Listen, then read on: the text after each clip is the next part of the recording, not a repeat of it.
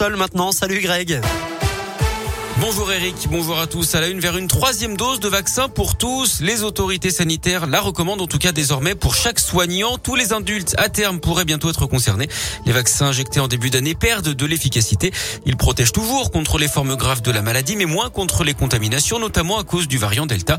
Jusqu'à maintenant, la campagne de rappel ne concernait que les plus de 65 ans et les personnes à risque, soit près de 18 millions de Français.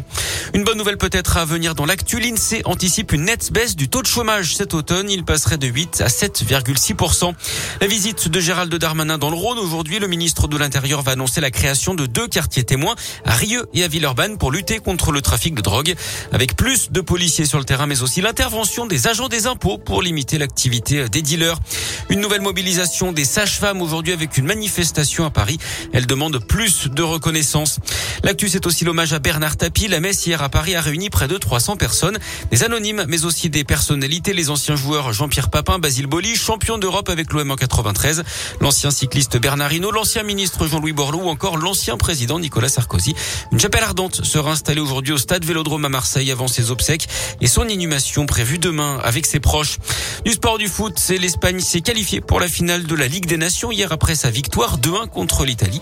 Ce soir, la France et la Belgique s'affrontent à 20h45 pour tenter de rejoindre les Espagnols. Et puis la météo, ce sera couvert ce matin à Lyon avec 8 à 11 degrés des éclaircistes après midi. Il fera 16 degrés pour les maximales.